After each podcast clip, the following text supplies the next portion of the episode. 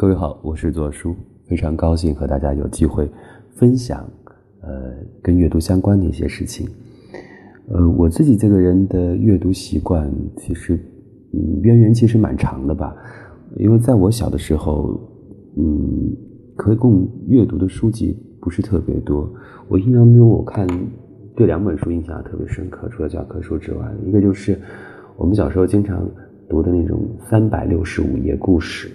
它就是一个个小童话故事构成的。还有一本书很奇妙，叫做《赤脚医生》。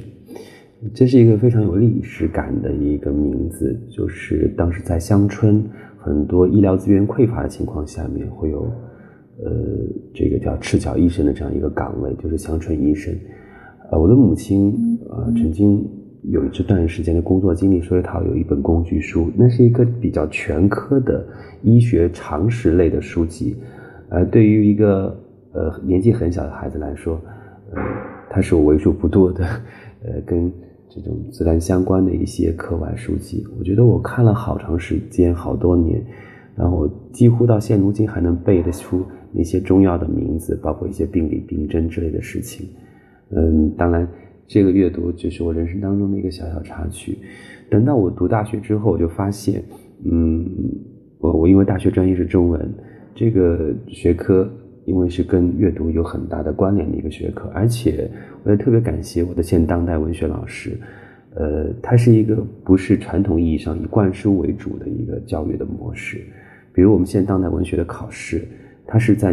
学期之初开立好书单给到你，然后到学期之末考试的时候没有正式的试卷，只是在黑板上写下一行字，写下一个问题。比如说，让你分析一下某个小说里的某个人物的人物特征是什么，或者说某个小说里面的某个事件对于整个情节的推动作用。如果你没有看的话，那你就做好挂科的准备吧。呃，而且在我读书那会儿，大学里的图书的副本就是一本书有好几本的那个，不是很特别多。一个班那么多学生，大家都要去借那些书，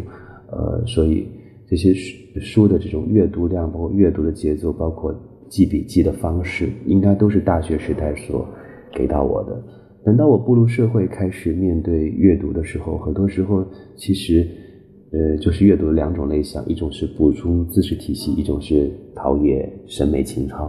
呃，步入职场、初入职场的时候，你会发现，大学里所教给我们的东西其实是不足以应付职场上的需要的。那时候，你就开始觉得有些本领恐慌，开始去不停的学习。呃，与工作和职能相关的一些工作，呃，一些书籍，比如我读了什么心理咨询师啊，读了网络方面的这些，转而就去考证。那些阅读其实是比较蛮功利的，而且工作时间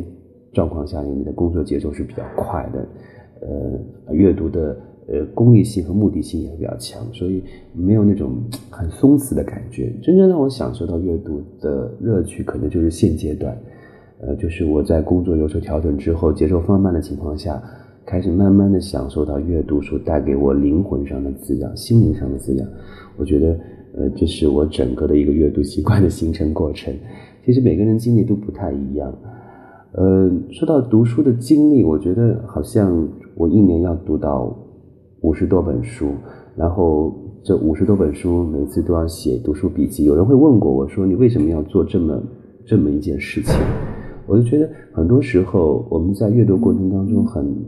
容易陷入一种泛泛而读的状态里面，就是你读一读，大概看过就好了，但是缺乏一个比较深入性的思考。而我的方式就是用书写出来的方式来倒逼着我自己去在阅读的时候去进行一个更深层次的体悟。呃，很多时候就是靠。表达来倒逼阅读的深入，我觉得这件方式是我跟呃别人不太一样的地方。然后最近一段时间，我想推荐给大家的这本书名字叫做《山野的日常》，这个作者的名字叫何婉玲，她应该是浙江的。呃，为什么会推荐这本书？因为在很长一段时间里面，我读书的过程当中找到很多情感的共鸣点，呃，是很直接、很纯粹的，然后也不掺杂任何的东西。就是我读这本书的时候，很容易让我想起童年的一些生活经历，因为他所描述的跟我童年暑假里那个生活区域的状况是很相像的。当然，更让我觉得，呃，他的杰出和优秀的地方在于它符合我当下的心境。就是现如今我们越多的人，人很快的生活节奏里面，面对纷至沓来的各种问题，很难很难再慢下心来、静下心来去感受那种慢生活所带来的美感。就像蒋勋说的那样，呃，生活里的美都是在抵御匆忙。我也希望，就是很多人能够通过阅读，让自己慢下来，然后在慢的过程当中，感受到生活的美好，体现体会到字里行间当中的美。我是左树，谢谢各位。